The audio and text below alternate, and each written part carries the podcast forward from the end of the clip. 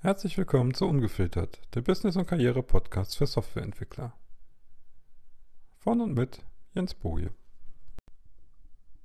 Hey, Jens hier. Schön, dass du wieder reinhörst. Herzlich willkommen. Brauchst du wirklich Ziele, um weiterzukommen, oder gibt es eigentlich auch andere Wege? Der Frage gehen wir heute nach. Und die Antwort darauf, ihr kennt das bestimmt alle, es hängt davon ab.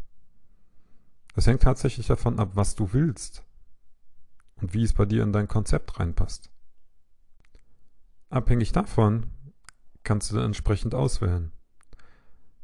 Doch welche Varianten hast du denn eigentlich?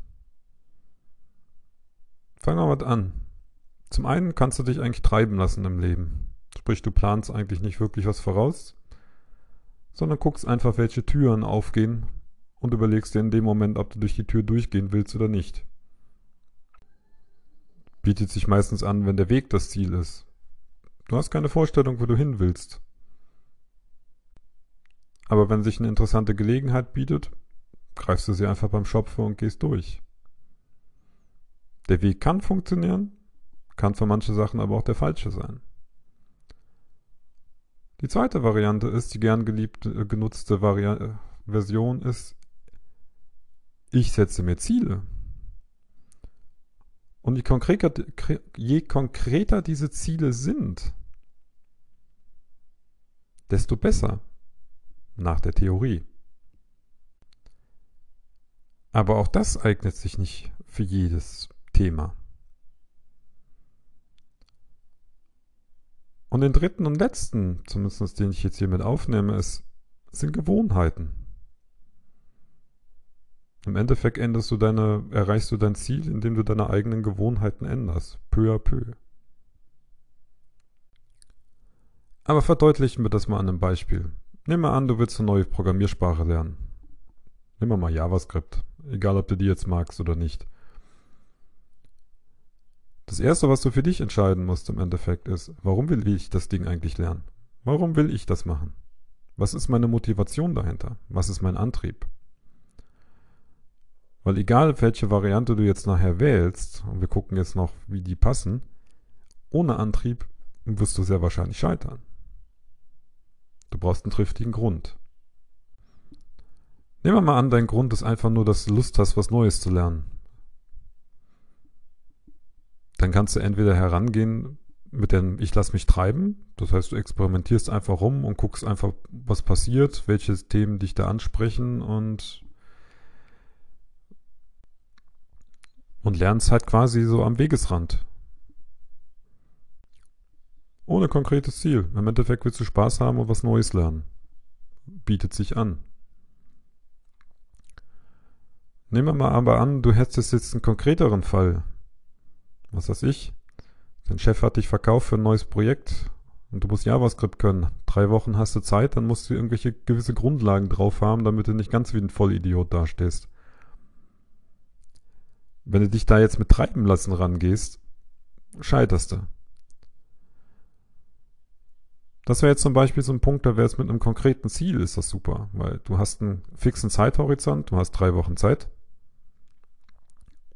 du hast einen ganz konkrete Kenntnisstand, den du haben musst oder das, was du können musst an der Stelle. Du hast eine Motivation. Scheiße, ich muss das ja können, weil sonst kriege ich Ärger mit meinem Chef. Und es ist in einem gewissen Sinne sogar messbar. Entweder du kannst nachher was programmieren oder nicht. Die Variante, die mit den Zielen, die eignet sich total gut, wenn du einen fixen Zeithorizont hast und konkret etwas erreichen möchtest. Sei es jetzt zum Beispiel das mit dem Programmiersprache in drei Wochen oder dass du in acht Wochen äh, in, was weiß ich, in dein altes Hochzeitskleid reinpasst. Passt nicht unbedingt für jeden hier auf dem Podcast. Oder irgendwas in dieser Art. Dafür passen Ziele hervorragend. Schauen wir uns das Originalbeispiel aber jetzt auch nochmal an mit den Gewohnheiten. Machen wir sogar eine kleine Nuance davon. Nehmen wir an, du willst deine Testfähigkeit verbessern. Du willst dir angewöhnen, mehr Tests zu schreiben. Treiben lassen funktioniert da zum Beispiel nicht. Bringt dir überhaupt nichts. Konkrete Ziele setzen bei den Tests schreiben ist auch grenzwertig. Wie soll das aussehen? Die nächsten drei Klassen, die ich schreibe, da will ich 50 Tests für schreiben? Halte ich jetzt nicht gerade für, für ideal. Das ist zum Beispiel ein Punkt, da bieten sich aber die Gewohnheiten an. Weil das, was du eigentlich erreichen willst, sind, ist ja nicht, dass du in den nächsten drei Klassen mehr Tests schreibst, sondern du möchtest ja einfach angewöhnen, mehr Tests zu schreiben. Quasi, du hast ein Ziel, was über einen sehr längeren Zeithorizont geht, länger als was sinnvoll ist, vielleicht bei Zielen setzen.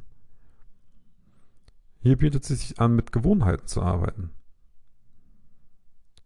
So, es kann so aussehen, ich gewöhne mir jetzt an, für jede Klasse, die ich schreibe, mindestens einen Test zu schreiben. Oder wenn ich sowieso schon immer einen schreibe, schreibe ich jetzt einen mehr. Mit der Zeit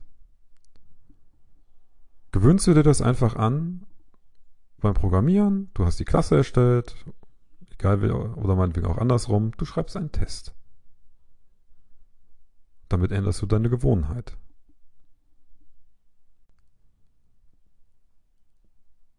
Und damit komme ich jetzt nochmal zu dem Ausgang zurück. Weil im Grunde musst du wissen, was du willst, was du erreichen möchtest, was dein Grund dafür eigentlich ist, dieses, was auch immer du da jetzt machen möchtest, zu lernen oder zu tun.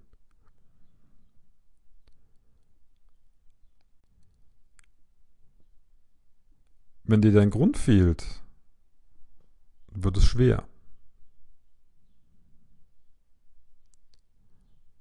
Und dann im zweiten Schritt, wenn du diesen Grund hast, warum du, warum du etwas machen möchtest,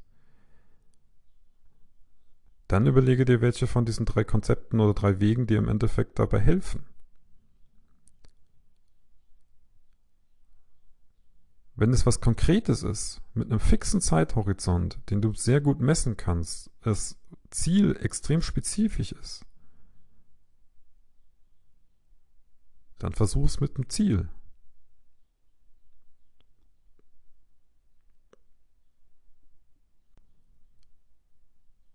Wenn es was ist, was du langfristig ändern möchtest, zum Beispiel an dir selber, dein eigenes Verhalten, oder du möchtest dauerhaft abnehmen,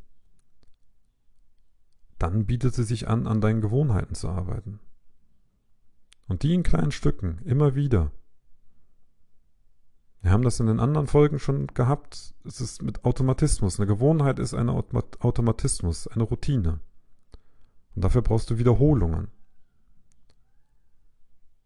Und in dem Zusammenhang ist es wesentlich sinnvoller, kleine Mini-Dinge zu tun, die du möglichst jeden Tag tust, damit da eine Gewohnheit draus wird. als längere Zeitabstände zu nutzen oder irgendwelchen, irgendwelchen Hauruck-Aktionen zu arbeiten. Und wenn du irgendwas hast, wo du dir nicht ganz sicher bist, ob du eher auf ein Ziel gehst oder auf die Gewohnheit, ich würde mittlerweile eher auf die Gewohnheiten gehen. Aus dem einfachen Grunde, wenn du etwas täglich tust und sei es noch so klein, es ist ähnlich wie mit dem Zinseszinseffekt. Es hat eine riesen Aufwirkung über Jahre oder Jahrzehnte hinweg gesehen. Selbst nur über Wochen oder Monate. Und, das ist das Schöne, wenn es kleine Änderungen sind, die nimmst du nicht unbedingt wahr. Vor allem nimmt dein Unterbewusstsein sie nicht unbedingt wahr. Weil das mag nämlich keine Veränderungen.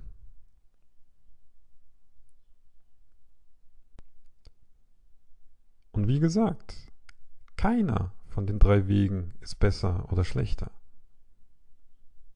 Die haben alle so ihren Zweck, alle so ihren Einsatzzweck.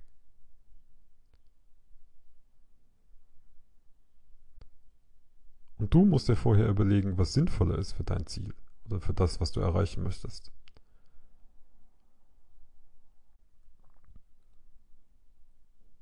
Ist es sehr unkonkret? Lass dich erstmal treiben. Irgendwann wirst du herausfinden, wie es konkreter werden kann. Es ist extrem konkret. und du hast einen überschaubaren Zeithorizont. Überleg dir, ob es ein Ziel ist. Und entsprechend mit Zieltaktiken arbeitest. Oder